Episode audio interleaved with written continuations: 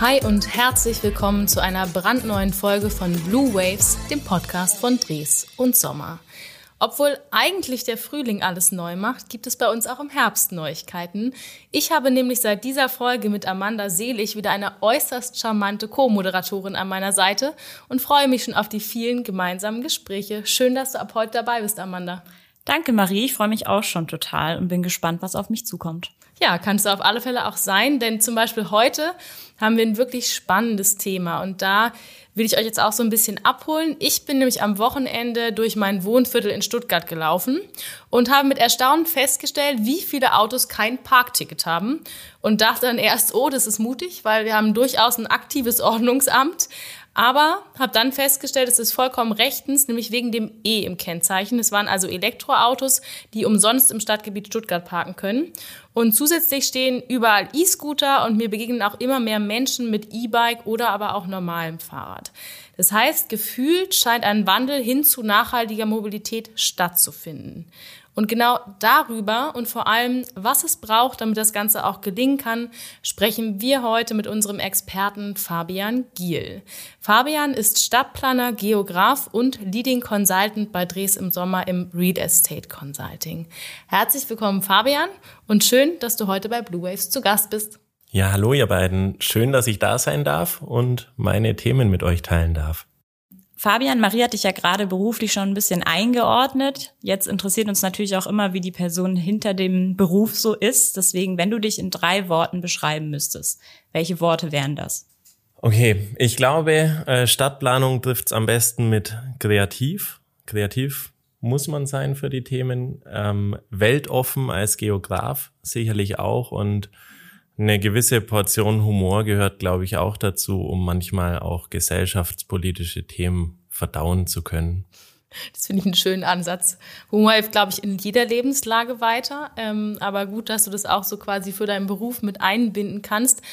Jetzt geht es ja in unserem Podcast darum, wie wir bei Dresden Sommer eine lebenswerte Zukunft gestalten. Und nachhaltige Mobilität ist da natürlich ein ganz großes Thema. Warum und inwiefern verändert sich denn das Mobilitätsverhalten in den letzten Jahren und was genau bedeutet das für unsere Städte? Vielleicht genau auch an dem Beispiel von Stuttgart, wie ich jetzt zu Beginn auch eingestiegen bin. Ja, gerade Stuttgart hatte natürlich eine große Diskussion ähm, um das Thema Feinstaub, um das Thema CO2, ähm, die natürlich vieles angetrieben hat vor einigen Jahren. Und genau dieser Umweltaspekt ist es auch heute noch, der auch unsere Gesellschaft ein Stück weit verändert Ressourcenknappheit auch eins der Themen natürlich. Und dann das Thema Work-Life-Balance, Stau, also so die Freude am Fahren, wie man sie vielleicht in der Werbung gerne mal hört für Autos, ist natürlich auch nicht mehr gegeben. Und dann haben wir natürlich auch äh, technologische Wandel, also von autonomem Fahren, Digitalisierung, ähm, Sharing-Angeboten, all diese Themen, die natürlich auch die Mobilität ein Stück weit im Auto verändern und damit aber eben auch gesellschaftlich noch die Themen ganz anders bespielen. Ja, jetzt hast du es gerade schon angesprochen, das Thema autonome Fahren. Ähm, vielleicht kannst du uns erstmal abholen, wie sieht es denn generell gerade mit den Innovationen aus in der Mobilität? Was gibt's da gerade? Und bezüglich dem autonomen Fahren, also es gab ja immer einen medialen ziemlich großen Aufschwung und es war ein sehr großes Thema. Aktuell ist es ja irgendwie ein bisschen stiller geworden. Also es gibt Spurhalteassistenten und Abstandsregelungen, aber so langsam wartet man irgendwie auch auf was Neues. Ich würde sagen, die größte, größte Innovation aktuell ist eigentlich das Sharing und die Digitalisierung an sich, die ganz neue Themen, sage ich mal, der Mobilität mit sich bringen, die auch unser Verhalten verändern können. Das autonome Fahren, das ist natürlich so ein sehr innovatives Thema, das aber leider tatsächlich noch ein bisschen warten wird, bis es in die ja, Umsetzung kommt.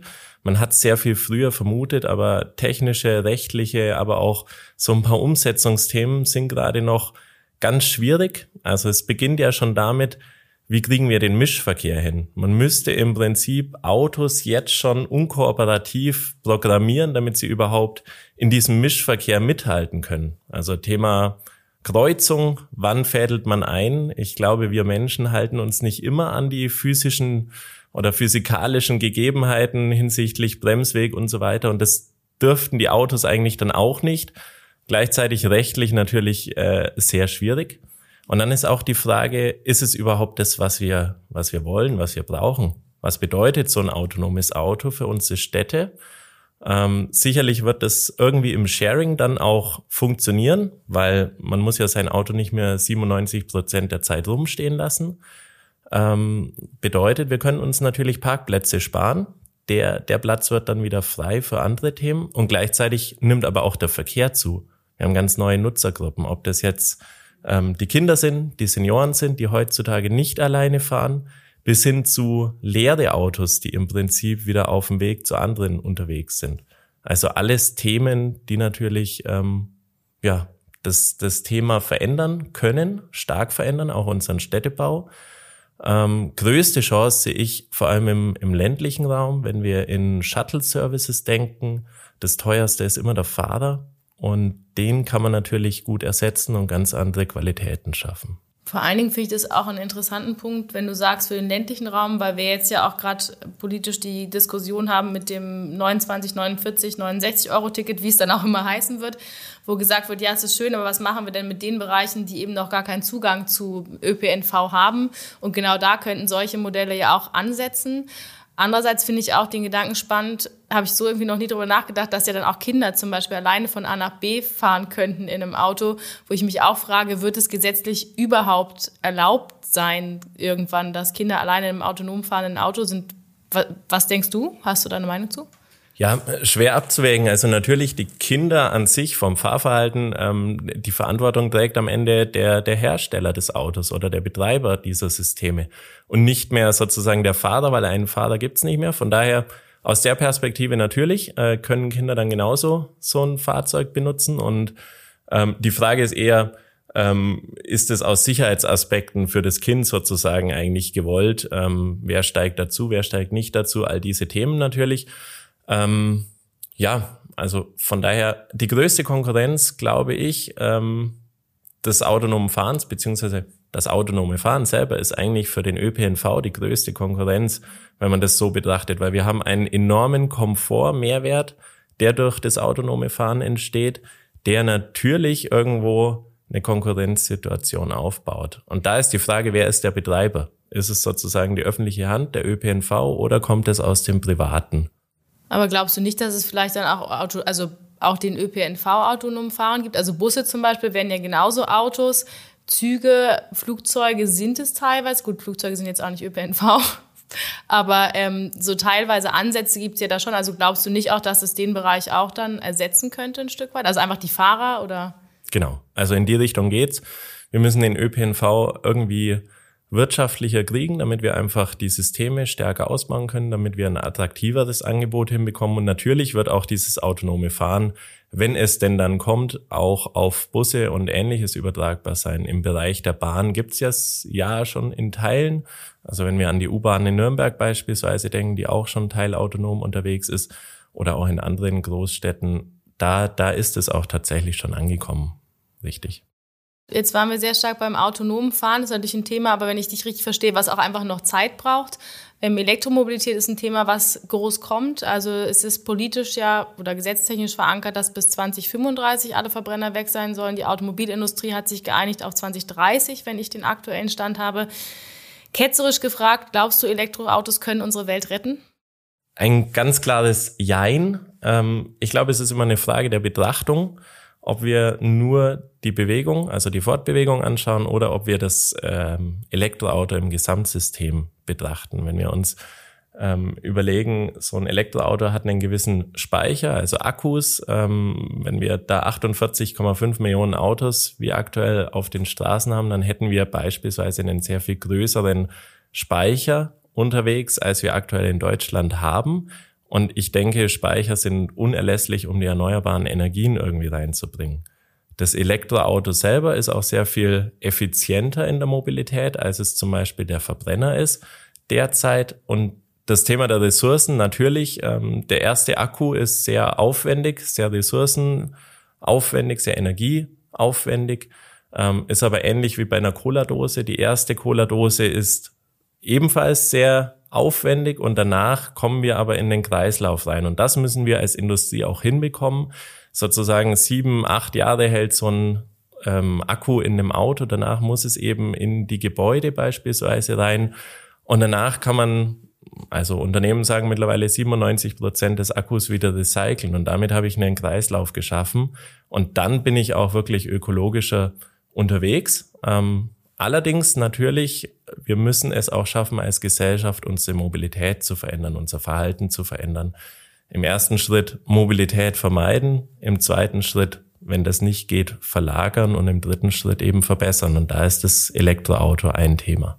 Okay, jetzt hast du ja schon einiges erzählt über, sagen, nennen wir sie mal kreisläufige Batterien oder dass es da eben viele neue Möglichkeiten gibt oder geben wird. Ähm, wie ist es denn bei Dres und Sommer? Wir haben ja auch da unterschiedliche Mobility Challenges schon, ähm, um das Thema voranzutreiben. Berichte doch mal, wie kam es zu der Idee und was können wir uns davon erwarten? Mhm. Ja, auch hier ist wieder natürlich die Komponente Mensch in der Geschichte ganz wichtig. Wir haben sehr viele Mobilitätsmaßnahmen ergriffen, um beispielsweise von den Flugzeugen loszukommen und auf die Bahn umzusteigen, um Kollegen und Kolleginnen auch vom Dienstwagen hin zum ÖPNV und ähnlichen Themen zu bewegen. Aber am Ende ist es immer die Frage, welche Anreize schaffe ich? Wie bekomme ich es hin, dass die Mitarbeiter sich verändern in ihrem Verhalten? Und das kann ich nicht restriktiv machen. Das, das kann vielleicht mal funktionieren, aber wirklich angenommen wird es eigentlich nur, wenn die Mitarbeiter und Mitarbeiterinnen das auch leben und die Vorteile sehen. Und da spielen solche Challenges eben eine, eine entscheidende Bedeutung, wie zum Beispiel jetzt die ähm, Eco-Drivers, bei der man eben versucht, so wenig ja, ähm, Energie, also entweder Benzin oder Strom zu verbrauchen, indem man ordentlich lädt, indem man sparsamer fährt und dafür bekommt man aber dann auch wieder irgendeinen Preis oder ein, ein Team-Event gesponsert oder ähnliches. Und das sind so die Themen, ähm, die wirklich dann auch zu einer Verhaltensveränderung führen können. Okay. Das heißt, bei EcoDrive geht's äh, darum, das Elektroauto mehr zu nutzen ja, man muss sagen, tatsächlich gerade die Hybridautos, das war natürlich der, der Anstoß der ganzen Themen. Da kommt es so sehr auf den Fahrer oder die Fahrerin an. Wie wird es genutzt? Wie wird es geladen? Ähm, und tatsächlich merken wir auch, dass natürlich nicht jeder ordnungsgemäß seinen, seinen Stecker immer an jeder Stelle einsteckt, wo er könnte. Ähm, und da gibt man kleine Impulse und, sage ich mal, Anreize, dass man das auch aus ökologischen, wirtschaftlichen Gründen, es ist ja eine Vernunftsache, es ist ja keine Sache der Meinung, ob das jetzt gut oder schlecht ist, sondern es ist einfach wirtschaftlicher, es ist ökologischer und am Ende macht es sogar mehr Spaß, wenn das Auto geladen ist. Und ich kann mir aber schon auch vorstellen, dass dieses Thema so, wenn es eine komplette Gruppe macht und man sich einfach gegenseitig erinnert und man dann irgendwie den Kollegen im, oder die Kollegin in der Tiefgarage trifft und Mensch, du hast dein Kabel noch gar nicht angesteckt, mach das doch mal. Das ist so ein bisschen auch, damit wir dann den Preis gewinnen, dass da schon auch so ein Spirit entsteht, dass alle irgendwie ähm, miteinander sozusagen an einem Strang ziehen. Gibt es denn neben der Eco Driver Challenges noch weitere Challenges, die ihr da im Plan habt?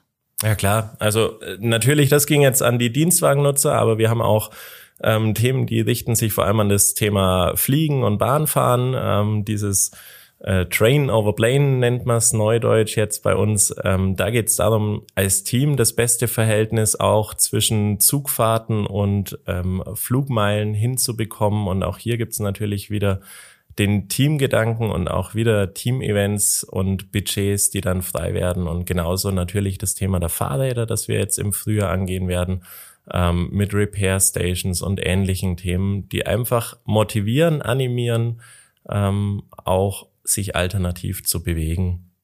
Klingt auf alle Fälle nach einem sehr bunten Programm. Du hast es jetzt auch schon öfter angesprochen, dass äh, es so ein bisschen Überzeugungskraft auch ähm, benötigt. Ähm, sei es jetzt die Menschen vom öffentlichen Personennahverkehr zu überzeugen, vom Fahrrad oder vom Elektroauto. Da gibt's ja auch immer viele Ausreden im Sinne von, der Motorsound fehlt mir oder ich äh, finde den Strom zu teuer. Und ich glaube, da gibt's äh, nicht so viele, die das jetzt schon nutzen wollen oder eben auch da Herausforderungen sehen. Kannst du dir vorstellen, dass generell die Firmen ähm, mal das wirklich äh, flächenübergreifend einführen, dass alle nur noch Elektro fahren? Das Spannende ist, irgendwann müssen es die Firmen. Es wird keine Produkte mehr geben, gerade im Bereich des Leasing, wo die ganzen Dienstwagenflotten ja auch herkommen. Da werden immer Neuwagen angeschafft. Jetzt haben wir es vorhin gehört, 2025, 2030 wird es einfach auf dem deutschen Markt zumindest keine Verbrenner mehr geben. Und das sind die Themen, mit denen wir natürlich gerade sehr viele Unternehmen auch unterstützen, ähm, ihre Infrastruktur entsprechend anzupassen, aber auch ihre Mitarbeiter so ein bisschen mitzunehmen auf diesen unvermeidbaren Wandel, muss man ehrlicherweise ja sagen, hin zum Positiven allerdings. Also auch gerade im Vertrieb ähm, tut man sich noch schwer, den Diesel, der 1000 Kilometer zurücklegen kann, irgendwie ähm, abzuschaffen. Aber ehrlicherweise ähm, 500 Kilometer Reichweite mit dem Akku sind auch ausreichend. Also spätestens danach ähm, muss auch ich entladen werden. Das ist ja das Spannende. Also der Mensch ist irgendwann das äh, kritische Rädchen in dem System und mit den Schnellladern an Autobahnstationen ist auch dieser Stop, sage ich mal, nicht sehr viel länger, als wenn ich jetzt ähm, tanken gehe, ähm, mir ein Brötchen hol und irgendwie noch um die Ecke gehe. Also genau da habe ich eigentlich keine Einbußen in dem ganzen Prozess. Ja, absolut. Das kann ich auch privat bestätigen. Es ist ja so, dass man bei längeren Strecken dann eher eine angenehme Pause machen kann. Ähm, ist ja auch zum Beispiel für Lkw-Fahrer vorgeschrieben, Pausen zu machen. Und ähm, man kann da selber dann mal die Erfahrung machen, wie gut es eigentlich für den Kopf ist. Ein bisschen frische Luft schnappen, einen Kaffee trinken. Und also ich persönlich finde das privat super und habe da gar kein Problem. Die, die Sache ist ja auch die, wenn man sich das Thema Elektroauto und ähm, ja, wie, wie gehe ich damit um, mal ein bisschen zu Gemüte führt, ist es ja nicht anders wie mit unseren Handys. Also wer hat heute noch ein Nokia-Telefon? Das Nokia-Telefon, das hielt, ohne jetzt Werbung machen zu wollen, aber das hielt eine Woche, ohne dass ich es einmal laden musste. Aber trotzdem sind wir irgendwann auf ein Smartphone umgestiegen, weil wir sehr viel mehr Möglichkeiten haben, das zu nutzen, obwohl wir genau wissen, das muss ich mindestens einmal am Tag laden aber ich integriere das in meinen Alltag. Und das muss man auch mit dem Elektroauto lernen. Man lädt es nicht erst, wenn es komplett leer ist, sondern man lädt es eben dazwischen und dann ist es auch eigentlich kein Problem tatsächlich. Ich finde es einen extrem spannenden Punkt, weil ich gerade gedacht habe, man erzieht sich auch als Mensch zu einer gewissen Nachhaltigkeit, was sein eigenes Leben angeht. Also auch darauf zu achten, wann brauche ich Pausen, wie lange kann ich mich konzentrieren, macht es jetzt Sinn, habe ich mich vielleicht gerade über den Autofahrer vor mir aufgeregt und bin eigentlich so aroused, mir fällt nur das englische Wort ein, ähm, dass ich gar nicht weiterfahren sollte und dann holt mich der Kaffee, den ich brauche, während mein Auto lädt, vielleicht sogar ein Stück weit runter. Also ich finde es einen ganz interessanten Ansatz, das auch so ganzheitlich zu betrachten. Das heißt, daran sehen wir auch schon, es spielen viele Themen mit rein in das Thema nachhaltige Mobilität. Wie stark treiben denn deiner Erfahrung nach aktuell gesellschaftspolitische Entwicklungen das ganze Thema nachhaltige Mobilität? Also ich habe schon das äh, Klimaticket Deutschland, wie es jetzt genannt wird, erwähnt, das also 29,49 oder 69 Euro Ticket. Dann natürlich die aktuellen Benzinpreise, die auch wahrscheinlich sich nicht mehr jeder leisten kann. Sind es für dich die klaren Treiber, die es auch braucht? Oder sind es eher so Einzelpunkte, die so einen Tropfen auf den heißen Stein geben? Ja, das Spannende ist, und jetzt kommt wieder der Humor ins Spiel mit der Gesellschaftspolitik. Das Spannende ist, beim Thema Mobilität haben wir ein völlig verzerrtes Preisgefüge und auch eine Wahrnehmung. Also wir sind bereit, ein Auto uns hinzustellen und als selbstverständliches äh, Haben sozusagen immer mit sich rumzuschleppen, das 97 Prozent der Zeit steht das uns aber 500, 600 Euro jeden Monat kostet, wenn wir wirklich eine Vollkostenrechnung aufmachen mit Anschaffung, mit Wartung, Service, äh, Verbrauch. 500, 600 Euro im Monat. Jetzt nur so ein Golf. Aber gleichzeitig ist ein äh, Monatsticket für den ÖPNV für 100, 120 Euro viel zu teuer. Oder auch die Fahrt für 3,70 Euro in die Innenstadt viel zu teuer. Aber mit dem Auto mit Verbrauch und Sprit und Parken neun Euro bezahlen, weil man es nicht direkt irgendwie vor sich hat, ist wieder total günstig und das Normalste der Welt. Und das ist das, was ich meine mit, wir haben hier ein verzerrtes Bild. Und ähm, interessanterweise bei den Spritpreisen, da geht's dann plötzlich um einen Cent hoch oder zwei Cent und jetzt gerade mal um zehn Cent ähm, oder 20 sogar. Aber da wird der Preis plötzlich sichtbar und plötzlich denkt man anders. Und natürlich, das wird auch die Mobilität verändern. Also wir haben es ja gesehen beim 9-Euro-Ticket, was das für um äh, ja, Wälzungsprozesse irgendwo in der Gesellschaft machen kann. Und ich denke schon, dass der Preis immer ein treibendes Thema ist. Man darf aber nicht vergessen, dass Mobilität in erster Linie über Themen des Komforts und der eigenen Einstellung und des eigenen Verhaltens und Gewohnheiten irgendwie gesteuert wird. Und das ist ein langer Prozess. Das geht nicht von heute auf morgen. Auch Kopenhagen beispielsweise, was immer als die Fahrradstadt jetzt gesehen wird und als Vorzeigeprojekt, hat 30 Jahre gedauert, bis die Gesellschaft so weit war, wie sie jetzt ist. Ich bin da absolut deiner Meinung. Es geht wahrscheinlich wirklich darum, einfach die Komfortzone da zu verlassen oder sie zu verschieben und neue Komfort zu finden. Was könnten denn Unternehmen dazu beitragen für eine ganzheitliche Herangehensweise? Also was muss man da beachten, um die Leute vielleicht auch so ein bisschen besser abzuholen? Ich habe es schon erwähnt, wir sind ja bei dem Thema immer der Beratung, vor allem im Bereich Elektromobilität bei Unternehmen unterwegs. Aber was natürlich, wie angesprochen, sehr viel ja, sinnhafter ist, nochmal diese gesamte Mobilität ganz neu zu betrachten, auch für Unternehmen. Es ist eben nicht nur das Thema der Elektromobilität, sondern es ist generell das Thema der Ökologie. Da spielen die Themen der Nachhaltigkeitsberichte mit rein, des ESG und all dieser Themen, die plötzlich ähm, einen Markt für Ökologie auch entwickeln. Also CO2 kostet und daraus entsteht ein Markt. Das ist das eine Thema. Das andere Thema ist aber auch, das Thema War for Talents, wie es neudeutsch heißt. Also die Thematik des Mitarbeiters. Nicht mehr jeder Mitarbeiter wird über einen Dienstwagen abgeholt. Das ist eine Thematik, die ist zehn Jahre alt, dass sie noch funktioniert hat und mittlerweile hat sich auch die Gesellschaft gerade der jüngeren Generationen da ganz neue Werte geschaffen und die müssen abgeholt werden. Und das spielt eigentlich Unternehmen in die Karten, wenn sie wissen, wie man es nutzt und wie man auch hier die Themen eben aus Ökologie und Wirtschaftlichkeit und eben auch den Mitarbeitern zu einem Gesamtpaket zusammenbindet, so dass eigentlich alle drei Ecken sozusagen des magischen Dreiecks irgendwie profitieren und einen Gewinn bringen fürs Unternehmen. Und nur weil ein Mitarbeiter vom Auto auf den Zug umsteigt, heißt es nicht, dass er weniger produktiv ist, sondern meistens sogar im Gegenteil. Ähm, in der Zeit in der Bahn kann er sehr viel mehr arbeiten als beispielsweise im Flugzeug oder im Auto. Das heißt aber auch, dass es als Unternehmen eben nicht nur reicht, den Mitarbeitern irgendwie einen ÖPNV-Zuschuss zu geben, sondern da muss eine Grundhaltung sich eigentlich ändern. Und ich glaube, das ist ein ganz gutes Stichwort dafür auch am Ende. Lass uns noch mal so ein bisschen in die Zukunft schauen und auch groß denken. Wie schaffen wir es denn als Gesamtgesellschaft, unsere Mobilität, du hast es vorhin so schön gesagt, zu vermeiden, zu verlagern und zu verbessern? Die drei Vs nenne ich sie jetzt mal. Was braucht es dazu und wie können wir das angehen, damit wir eben in 10, 15 Jahren das erreicht haben? Ja, das Allerwichtigste ist natürlich das Mindset. Wenn wir das Mindset nicht ändern, dann ändern wir unsere Mobilität nicht. Aber damit wir das Mindset ändern, brauchen wir attraktive Alternativen. Also wir, ich habe es ganz zu Beginn gesagt, wir können nicht über restriktive Themen ein Mindset ändern, sondern wir müssen es über Anreize schaffen und da müssen wir auf alle Themen einspielen. Das ist einmal natürlich das Thema des Vermeidens. Und da müssen wir kurze Wege im Städtebau hinbekommen. Wir müssen Nutzungsmischungen wieder bekommen. Nicht wie in den 60er Jahren, als man sich komplett aufs Auto eingeschossen hat, zu sagen, äh, in der Ecke der Stadt, da ist die Industrie, in der nächsten Ecke ist das Wohnen und hier ist jenes und dieses, sondern die Themen wieder zusammenzubringen. Wir sind eine Dienstleistungsgesellschaft und ich glaube, da kriegen wir auch die Themen gut zusammen. Ähm, das ist das Thema des Vermeidens. Da kommt es um Städtebau und Stadtplanung und diese Themen an.